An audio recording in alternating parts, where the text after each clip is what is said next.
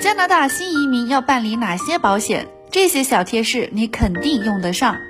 加拿大移民通讯一月十一日发文，作为一名加拿大新移民，最重要的一件事情就是立即处理好你的财务问题。新移民如何申请医疗保险呢？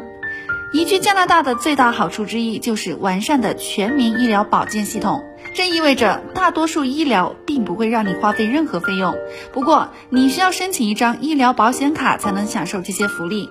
每个省和地区都有自己的医疗保险计划，不同地区的保险范围可能有所不同。有的省份要求新移民等待长达三个月才能获得保险，这种情况下你需要购买私人医疗保险来弥补这段空白期。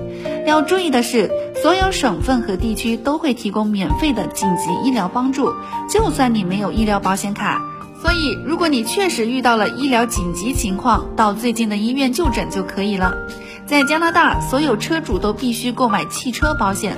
有了汽车保险，在不幸发生车祸或者车辆被损坏的情况下，就能够得到保障。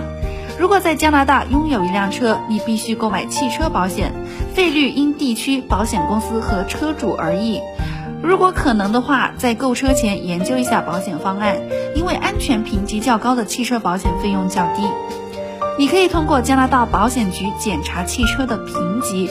保持健康的信用评级，在某些地区也可能降低保险费用。大家都买保险了吗？